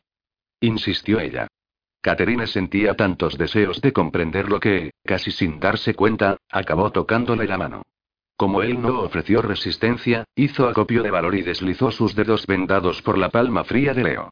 Cuénteme, le rogó. Por favor. Leo volvió la mano y tomó la de ella con una delicadeza que hizo que Caterine se estremeciera. Era una sensación de alivio, como si todo encajara. Ambos contemplaron sus manos entrelazadas, conscientes del calor que las unía. Después de morir Laura oyó Caterine que Leo contestaba con voz gruesa, empecé a comportarme de manera nefasta, peor que ahora, si es que puedes imaginártelo. Pero, hiciera lo que hiciese, nada me proporcionaba el olvido que yo ansiaba. Una noche, con algunos de mis amigos más libertinos, fui a un fumadero de opio de Leas Tent. Leo notó que Caterine tensaba la mano e hizo una pausa. Podía olerse el humo por todo el callejón. El aire era marrón de lo cargado que estaba. Me llevaron a una habitación llena de hombres y mujeres que yacían sin orden ni concierto sobre camastros y almohadones, balbuceando, medio dormidos.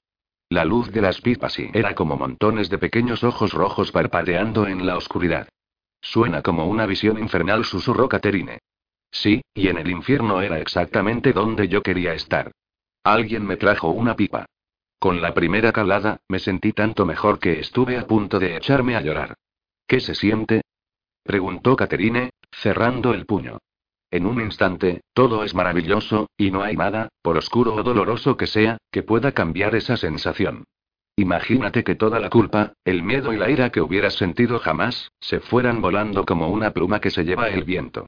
Quizás, en otro tiempo, Caterina le hubiera echado en cara el que se hubiera permitido semejante complacencia. En aquel momento, sin embargo, no sentía otra cosa que compasión, puesto que entendía el dolor que lo había llevado a esos extremos. Pero la sensación no dura demasiado, murmuró. Leo sacudió la cabeza. No, y cuando se va, estás mucho peor que antes. Nada te complace. La gente a la que quieres no te importa, y solo piensas en el opio y en cuándo volverás a fumarlo. Caterine contempló el rostro de Leo, parcialmente vuelto de costado. Le costaba creer que ese fuera el mismo hombre que con tanto desdén había tratado durante el último año.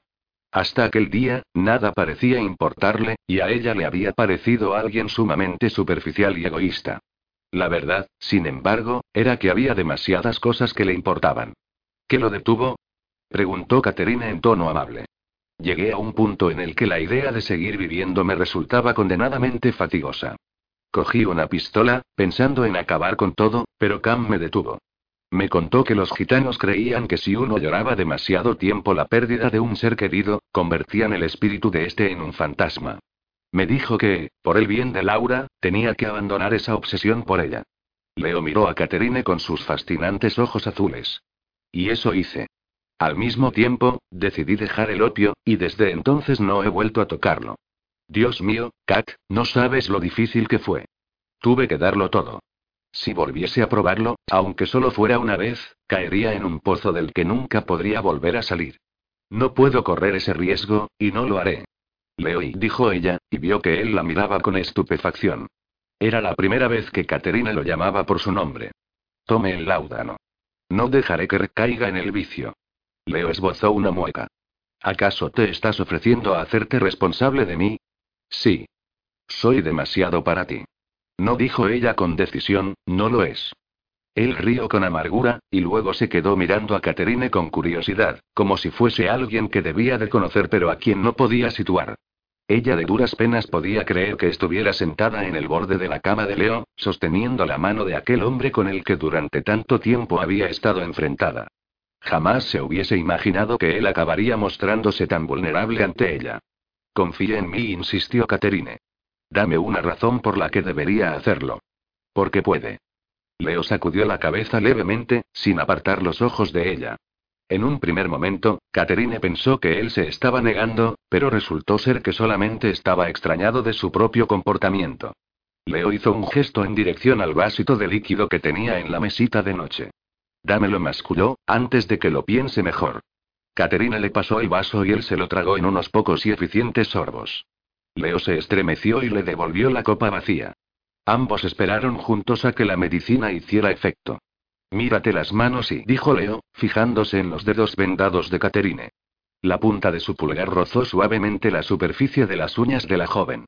No es nada, respondió ella. Tan solo unos rasguños. La mirada de Leo se desenfocó, y sus ojos azules se cerraron. El rictus dolorido empezó a difuminarse. ¿Te había dado ya las gracias por sacarme de las ruinas? Preguntó. No es necesario que lo haga. De todas formas, gracias. Leo tomó una de las manos de Caterina y apoyó la palma contra su mejilla, sin abrir los ojos. Eres mi ángel de la guarda, dijo, empezando a balbucear. No sabía que tenía uno hasta este momento. De haberlo tenido, contestó ella, es probable que fuera demasiado deprisa para que él pudiera seguir su ritmo. Leo bosquejó una sonrisa y rió quedamente. La sensación de aquel rostro en su mano provocó en Caterine una ternura tan intensa que tuvo que recordarse a sí misma que el opio ya estaba ejerciendo su influencia en Leo. Aquel sentimiento que estaban haciendo entre los dos era irreal, pero, aún así, parecía que algo nuevo estaba surgiendo de los restos de la hostilidad que había caracterizado su relación hasta el momento. Caterine notó que Leo tragaba saliva y sintió una conexión íntima y estremecedora entre ambos. Permanecieron así hasta que un ruido proveniente de la puerta la sobresaltó. Cam entró en la habitación, advirtió que el vaso estaba vacío, miró a Caterine e hizo un gesto de aprobación. Bien hecho, dijo.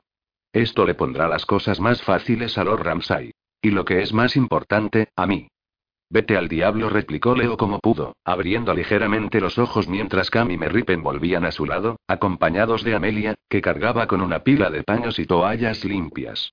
Catherine se apartó con desgana de Leo y retrocedió hasta la puerta. Cam contempló a su cuñado con una mezcla de afecto y preocupación. La abundante luz que entraba por la ventana hacía relucir su cabello oscuro. Puedo ocuparme de esto, Fral. Pero, si lo prefieres, puedo hacer venir a un matasanos. No, por Dios. No quiero que me cubran de sanguijuelas. Conmigo no tienes que preocuparte por eso, le aseguró Cam mientras le quitaba las almohadas de debajo de la espalda. Me aterrorizan. ¿En serio? preguntó Amelia. No tenía ni idea. Cam ayudó a Leo a volver a recostarse. Una vez, de niño, cuando todavía vivía con la tribu, fui a un estanque con algunos chiquillos y regresamos con las piernas cubiertas de sanguijuelas. Me gustaría decir que grité como una chica, pero estas no chillaban tanto. Pobre Cam, dijo Amelia, sonriendo. Pobre Cam. repitió Leo, indignado. ¿Y qué pasa conmigo? No quiero ser demasiado simpática contigo, contestó ella. Sospecho que has hecho todo esto para librarte de la siembra de nabos. Leo respondió con dos palabras concretas que la hicieron reír. Amelia bajó las sábanas a la altura de la cintura de su hermano y, con mucho cuidado, colocó toallas debajo de su hombro herido.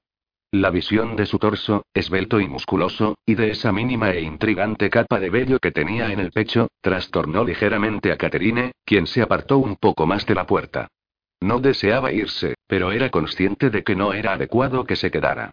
Cam le plantó un beso a su mujer en la frente y la apartó de la cama. Espera más allá, necesitamos espacio para poder trabajar, Monisa. Así llamaba a su esposa en romaní. Entonces, Cam se volvió hacia la bandeja del instrumental. En cuanto oyó el sonido de cuchillos y utensilios metálicos, Caterine palideció. ¿No vas a sacrificar una cabra o llevar a cabo alguna danza ritual? Preguntó Leo, medio atontado. Supongo que, por lo menos, cantarás algo. Ya hemos hecho todo eso abajo, contestó Cam, entregándole un pedazo de cuero.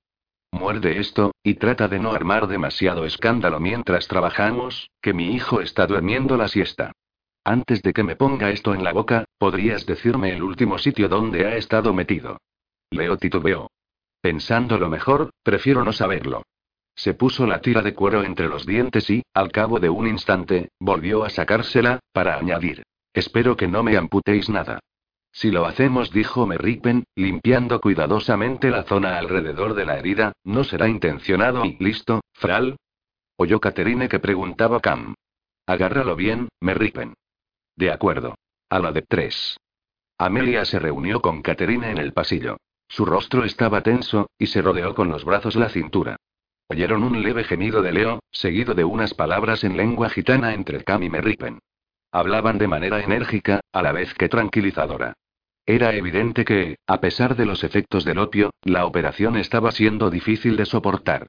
Cada vez que Catherine oía un gruñido de dolor por parte de Leo, su cuerpo se ponía tenso y apretaba los dedos con fuerza. Al cabo de dos o tres minutos, Amelia se asomó por la puerta. ¿Se ha astillado? preguntó. Solo un poquito, Monisa contestó Cam. Podría haber sido mucho peor, pero Cam hizo una pausa al oír que Leo se quejaba en voz baja. Lo siento, Fral. Merripen, coge las pinzas y sí, esa parte de ahí. Amelia, lívida, se volvió hacia Caterine, y la sorprendió abrazándose a ella de la misma manera en que lo hubiera hecho con Win, Popio Beatrix. Caterine se sobresaltó ligeramente, no por aversión, sino por estupefacción. Me alegro de que no hayas resultado herida, Caterine dijo Amelia. Gracias por ocuparte de Lord Ramsay. Caterine asintió. Amelia retrocedió y esbozó una sonrisa. No le pasará nada, ya verás. Tiene más vidas que un gato. Eso espero, dijo Caterine, sería. Espero que todo esto no sea por culpa de la maldición de los Ramsay. Yo no creo en maldiciones, hechizos ni nada por el estilo. La única maldición a la que se enfrenta mi hermano se la ha impuesto él mismo. Lo dice y lo dice por lo de Laura Didar. Los ojos azules de Amelia se abrieron de par en par. ¿Es que te ha hablado de ella? Caterine volvió a sentir. Parecía que aquella noticia había cogido a Amelia por sorpresa. Tomó a Caterine del brazo y se la llevó pasillo abajo, donde no pudieran ser oídas. ¿Qué te ha contado? Que le gustaba pintar con acuarelas, contestó Caterine, dubitativa. Que estaban prometidos, pero que ella enfermó de escarlatina y acabó muriendo entre sus brazos. Y que y su fantasma lo estuvo rondando durante algún tiempo. Tal cual. Pero eso es imposible, ¿no? Amelia se quedó en silencio durante, al menos, medio minuto. Tal vez respondió finalmente con sosiego. No admitiría esto delante de mucha gente. Hace que parezca una demente, dijo, esbozando una sonrisa maliciosa. Sin embargo, has vivido con esta familia lo bastante como para saber que, ciertamente, somos una pandilla de locos. Hizo una pausa. Caterine. ¿Sí? Mi hermano nunca habla de Laura Dillard con nadie. Jamás. Caterine parpadeó. Estaba dolorido y sangrando. No creo que ese sea el motivo por el que ha confiado en ti. ¿Qué otra razón podría haber? preguntó Caterine, inquieta. La expresión de su rostro reflejaba lo mucho que temía la respuesta. Amelia la miró fijamente y, acto seguido, encogió los hombros y esbozó una sonrisa pícara. Ya he dicho demasiado. Perdóneme. Es solo que me encantaría ver feliz a mi hermano. Amelia hizo una pausa, y entonces, con suma franqueza, añadió. Y a ti también. Le aseguro, madame, que una cosa no tiene que ver con la otra. Por supuesto, murmuró Amelia, regresando a la puerta a esperar. 9. Una vez que le limpiaron y vendaron la herida, Leo quedó pálido y exhausto. Durmió el resto del día, despertándose de vez en cuando para beber caldo o tisana. Toda la familia se dedicó al máximo a su cuidado.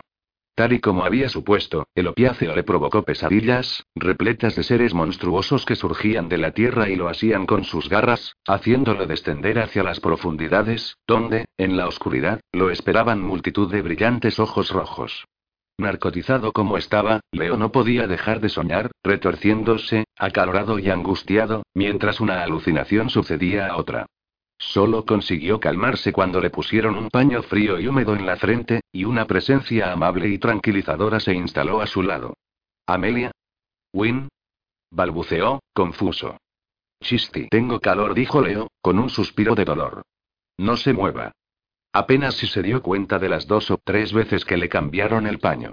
Un frescor benigno sobre su frente y una mano amable sobre su mejilla y cuando se despertó al día siguiente, estaba cansado, con fiebre y profundamente deprimido. Era la resaca habitual del opio, pero saberlo a duras penas aplacaba aquel malestar abrumador. Tienes un poco de fiebre, le comunicó Cam por la mañana. Tendrás que tomar más infusión de milenrama para bajarla. Lo bueno es que no hay señales de infección. Hoy dedícate a descansar. Estoy seguro de que mañana te sentirás mucho mejor. Esta tisana sabe a rayos, murmuró Leo. Y no pienso quedarme en la cama todo el día. El semblante de cama adoptó una expresión condescendiente. Te entiendo, Fral. No te encuentras lo bastante mal para pasarte el día en reposo, pero tampoco lo bastante bien para hacer nada. De todas formas, tienes que hacer lo posible por curarte, hoy voy a bajar a desayunar como es debido. Demasiado tarde. Ya han recogido la mesa. Leo frunció el ceño y se rascó la cara, haciendo un gesto de dolor al mover el hombro. Dile a Merripen que suba. Quiero hablar con él. Está fuera con los arrendatarios, sembrando semillas de nabo. ¿Y Amelia? Cuidando del bebé. Le están saliendo los dientes. ¿Qué hay de Win? Está con el ama de llaves, haciendo el inventario y encargando víveres. Beatrix se ha ido al pueblo a ayudar a los ancianos. Y yo tengo que visitar a un aparcero que debe dos meses de renta. Me temo que no hay nadie disponible para entretenerte. Leo ponderó la situación en silencio. Entonces, se atrevió a preguntar por la persona a la que realmente deseaba ver. La persona que no se había molestado en ver cómo se encontraba o preguntar por él, incluso después de prometer que lo protegería. ¿Dónde está Marx? La última vez que la vi, estaba ocupada cosiendo. Parece que había mucho que remendar, y puede hacerlo aquí. Cam no supo cómo reaccionar. ¿Quieres que la señorita Marx cosa en tu habitación? Sí, mándamela aquí arriba. Iré a preguntarle qué le parece, dijo Cam, que no las tenía todas consigo. Una vez que se hubo lavado y, con considerable esfuerzo, se hubo puesto una bata, Leo volvió a la cama. Estaba dolorido y le costaba mantenerse en pie, cosa que lo enfurecía. Una criada le trajo una bandeja con una triste tostada y una taza de té, que Leo tomó mientras contemplaba la puerta de la habitación con aire taciturno. ¿Dónde estaba Marx? ¿Se habría molestado Cam siquiera en avisarle de que eran requeridos sus servicios? Porque, de ser así, era evidente que había hecho caso omiso de ello. Una arpía cruel y desalmada, eso es lo que era. Y después de haberle prometido que se haría responsable de él. Lo había convencido de que tomara el láudano, para abandonarlo a continuación. Bueno, pues Leo ya no deseaba su compañía. Sí, al final, ella decidía aparecer, él la echaría. Se reiría con desdén y le diría que prefería estar solo a tenerla a ella en su habitación. Ley Milord. A Leo le dio un vuelco el corazón cuando la vio en la puerta, ataviada con un vestido azul oscuro, y su cabello rubio recogido en el habitual moño tirante. Caterine sostenía un libro en una mano y un vaso lleno de un líquido pálido en la otra. ¿Cómo se encuentra esta mañana? Aburrido a más no poder, contestó él con el ceño fruncido. ¿Por qué has tardado tanto en subir? Pensaba que todavía estaría usted durmiendo. Caterina entró en la habitación y dejó la puerta abierta del todo. La silueta alargada y peluda de Dodger, el hurón, vino detrás de ella. Después de levantarse sobre las patas traseras y mirar a su alrededor, el animal se escabulló bajo el tocador. Caterina lo miró con suspicacia. Debe de ser uno de sus nuevos escondites, dijo, suspirando. Le dio a Leo el vaso de líquido opaco. Bébase esto, por favor. ¿Qué es? Adelfilla, para su fiebre. He añadido un poco de limón y azúcar para que sepan mejor. Leo ingirió aquel brebaje amargo, mientras observaba cómo ella recorría la habitación. Caterine abrió otra ventana para dejar entrar un poco más de aire fresco. Luego sacó la bandeja del desayuno al pasillo y se la entregó a una criada que pasaba por allí. Cuando regresó al lado de Leo, le puso la mano en la frente para tomarle la temperatura. Él la cogió de la muñeca, para evitar que se moviera. De repente se dio cuenta de algo y la miró fijamente. Fuiste tú, dijo. Fuiste tú quien vino anoche. Perdón. Tú me pusiste el paño húmedo en la frente. Varias veces. Caterina entrelazó sus dedos con los de Leo. Como si fuera a entrar en la habitación de un hombre en plena noche, dijo en voz muy baja. Sin embargo, ambos sabían que era cierto. El aire melancólico de Leo se desvaneció casi por completo, sobre todo cuando vio preocupación en la mirada de Caterine. ¿Cómo están tus manos?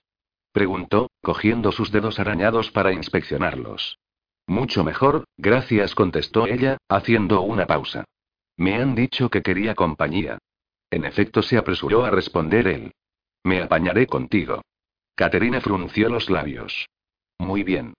Leo deseó apretarse contra ella e impregnarse de su aroma. Caterine desprendía un olor limpio y ligero, como a té, talco y lavanda. ¿Quiere que le lea un poco? propuso ella. He traído una novela. ¿Le gusta Balzac?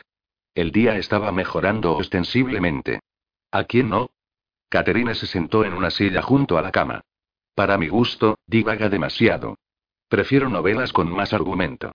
Con Balzac arguyó él, tienes que poner todo de tu parte. Hay que deleitarse y meterse de lleno en el lenguaje. Leo se detuvo para contemplar el rostro menudo y ovalado de Caterine. Estaba pálida y tenía ojeras, debido, sin duda, a las numerosas visitas que le había hecho a lo largo de la noche. Pareces cansada, dijo sin rodeos. Por mi culpa. Perdóname. Oh, en absoluto. No tiene nada que ver con usted. He tenido pesadillas. ¿Sobre qué? El semblante de Caterine se ensombreció. Territorio prohibido. Leo, no obstante, no pudo evitar presionarla un poco. ¿Acerca de tu pasado? Sobre la situación en la que Rutledge te encontró, cualquiera que sea. Catherine exhaló y se puso de pie. Parecía pasmada y un tanto molesta. Quizá debería irme. No repuso Leo rápidamente, indicándole con la mano que se quedara. No te vayas. Necesito compañía. Todavía estoy sufriendo los efectos secundarios del láudano que tú me convenciste para que tomara. Viendo que Caterine seguía dudando, añadió. Y, además, tengo fiebre. Muy poca. Quédate, Marx. Eres una dama de compañía, ¿verdad? Dijo Leo, frunciendo el ceño. Pues haz tu trabajo. Durante un instante, Caterine pareció indignada, pero entonces, a pesar de su esfuerzo por contenerla, se le escapó una carcajada. Yo soy la dama de compañía de Beatrix, replicó, no la suya. Hoy serás la mía. Siéntate y empieza a leer. Para sorpresa de Leo, su reacción autoritaria dio resultado. Caterine volvió a tomar asiento y abrió el libro por la primera página. A continuación, con la punta del dedo índice, se puso los anteojos en su sitio, un gesto pequeño, pero meticuloso, que él adoraba. Un hombre de affairs leyó. Un hombre de negocios. Capítulo 1. Espera. Caterine, expectante, miró a Leo, quien escogió sus palabras cuidadosamente. ¿Hay algo de tu pasado de lo que estarías dispuesta a hablar? ¿Con qué propósito? Simple curiosidad. No me gusta hablar de mí. ¿Ves? Esa es la prueba de lo interesante que resultas. No hay nada más aburrido que gente a la que le gusta hablar de sí misma. Yo, sin ir más lejos. Caterine bajó la vista hacia el libro, como tratando por todos los medios de concentrarse en la página. Al cabo de pocos segundos, sin embargo, volvió a levantarla, esbozando una sonrisa que derritió a Leo. Es usted muchas cosas, milord. Pero aburrido no es una de ellas.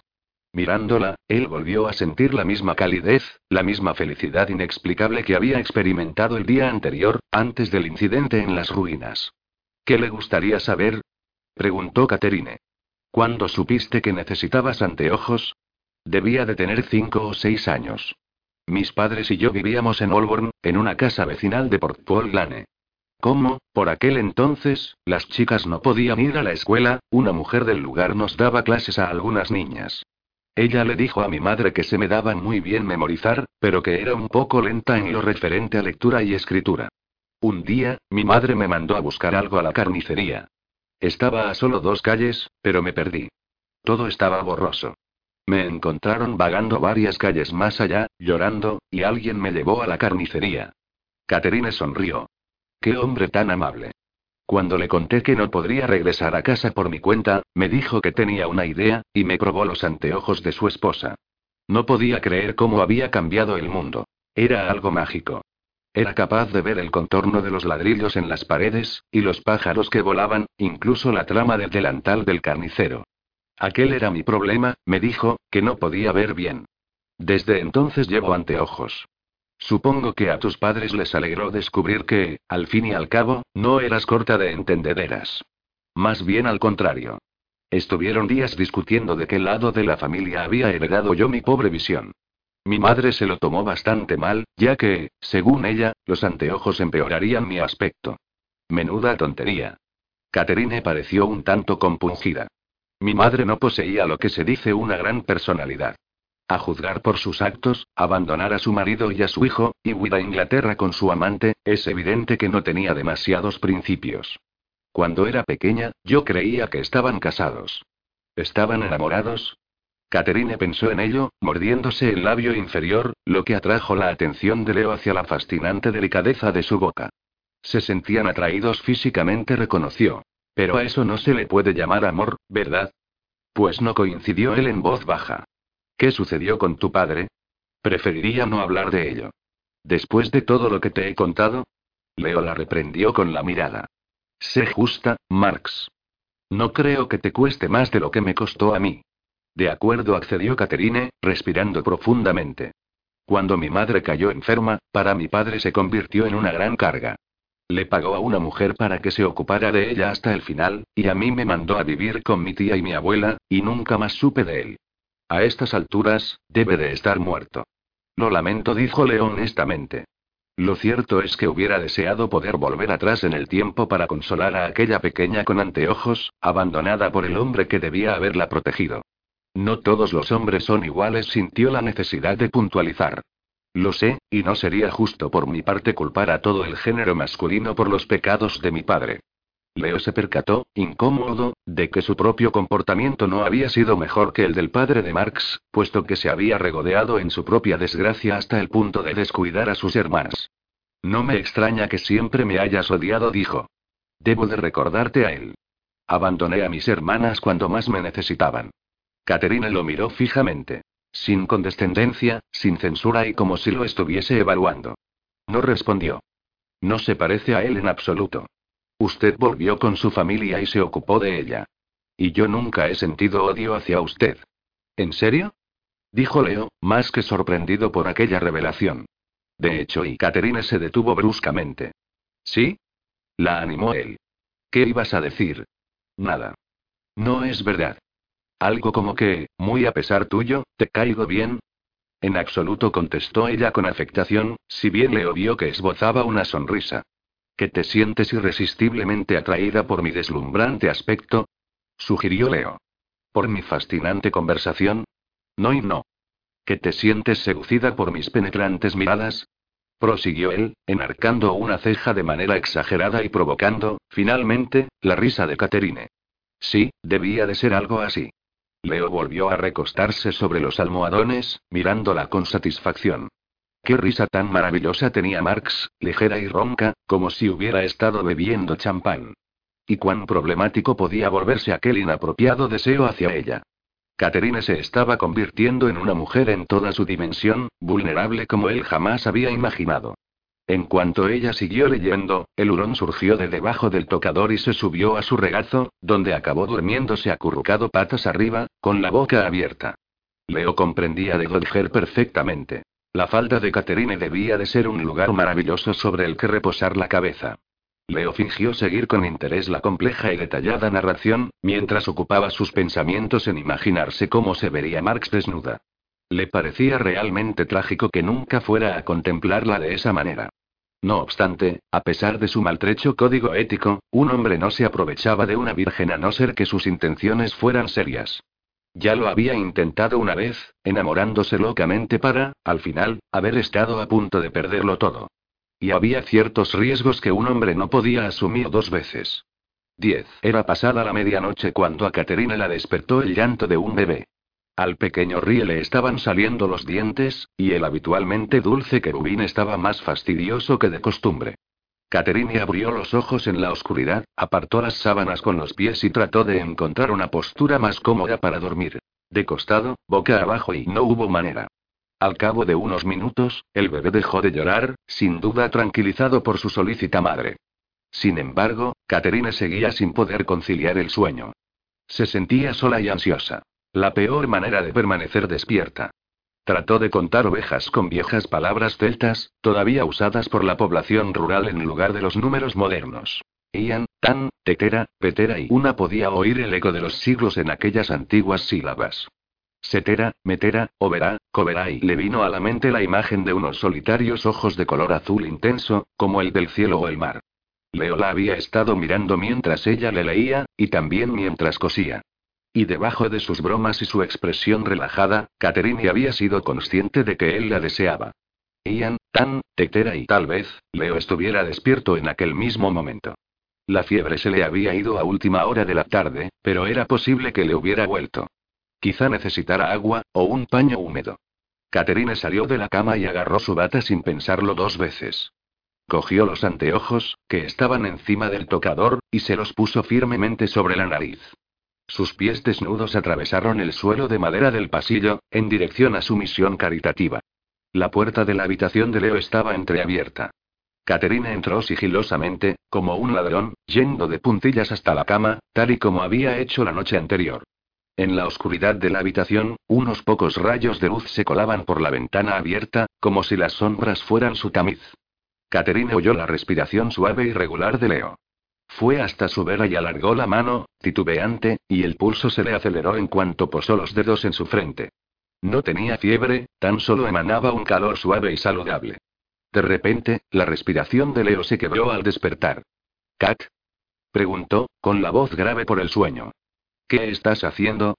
Inmediatamente, ella se arrepintió de haber ido. Cualquier excusa que le diera parecería falsa y ridícula, porque la verdad era que no había una explicación racional para haberlo molestado. Joey balbuceó, confusa. He venido a ver si Catherine hizo ademán de irse, pero Leo la agarró de la muñeca con destreza, si bien era de noche y estaba medio dormido. Ella se quedó quieta, inclinada sobre él. Leo tiró suavemente de Caterine, obligándola a acercarse más a él, hasta que le hizo perder el equilibrio y ella le cayó encima. Temiendo hacerle daño, Caterine logró apoyar las manos en el colchón, pero Leo trató por todos los medios de que sus cuerpos se juntasen. Ella se sobresaltó al entrar en contacto con su torso, desnudo y musculoso, con el pecho cubierto de un vello suave y crujiente. Milord susurró. Yo no y Leo colocó su larga mano en la nuca de Caterina y atrajo su cabeza hasta que sus bocas se tocaron. No fue un simple beso. Fue una posesión en toda regla. Él la tomó por completo, abriéndose paso dentro de ella con su cálida lengua, despojándola de cualquier pensamiento o voluntad. La esencia varonil de su piel invadió a Caterine. Erótica, deliciosa y demasiadas sensaciones para asimilar de golpe. El tacto sedoso de los labios de Leo, la manera de cogerla, las formas masculinas y rotundas de su cuerpo y Leo la tomó entre sus brazos, apoyándola de costado en la cama, y fue como si el mundo empezase a girar de manera vertiginosa. Sus besos eran rudos y dulces a la vez, una mezcla de labios, dientes y lengua. Jadeando, Caterina le pasó un brazo por detrás del hombro vendado, y él se puso encima de ella, imponente, besándola como si deseara devorarla. Los pliegues del salto de cama de Caterina se abrieron, y el dobladillo de su camisón se desplazó a la altura de las rodillas. Leo separó su boca de la de ella, iniciando un lascivo recorrido por su cuello, siguiendo las tersas marcas de los nervios hasta el hombro, mientras, con los dedos, se dedicaba a desabrochar los diminutos botones de la prenda y a apartar la finísima tela. Entonces, fue bajando la cabeza, al tiempo que sus labios ascendían por la trémula colina del pecho de Caterine hasta llegar a la cumbre. Leo tomó el pezón, frío, y se puso a calentarlo con húmedos golpes de lengua. Ella empezó a jadear, y sus resuellos se mezclaron con la pesada respiración de Leo, que acomodó todo su peso entre aquellos muslos, apretándose contra Caterine, hasta que ella sintió que la dura longitud de su vara se abría paso en su interior. Leo succionó el otro seno, cerrando la boca sobre la punta y chupando, insaciable, hasta provocar en Marx oleadas de irresistible placer. Con cada movimiento se abrían más sensaciones, pasando de la excitación más incipiente al ardor más exquisito. Leo regresó a su boca con besos arrebatadores y prolongados, mientras, por debajo, iba imprimiendo un ritmo sutil, deslizándose, acariciando el cuerpo de Caterine para estimularla. Ella se retorcía, tratando desesperadamente de seguir aquel desenfreno. Sus cuerpos se apretaban uno contra otro como páginas de un libro cerrado, y la sensación era tan agradable, tan desenfrenadamente placentera, que Caterine tuvo miedo. No masculló, deteniendo a Leo con las manos. Espere, por favor, y sin querer, apretó el hombro herido, y él se apartó, maldiciendo. Milord. Dijo ella, saliendo de la cama, y se quedó de pie, temblando. Lo siento. ¿Le he hecho daño? ¿Qué puedo ir? Vete. Sí, pero ¿y ahora? Marx insistió Leo con voz grave y gutural. O vuelve a mi cama y déjame terminar. Caterine se esfumó.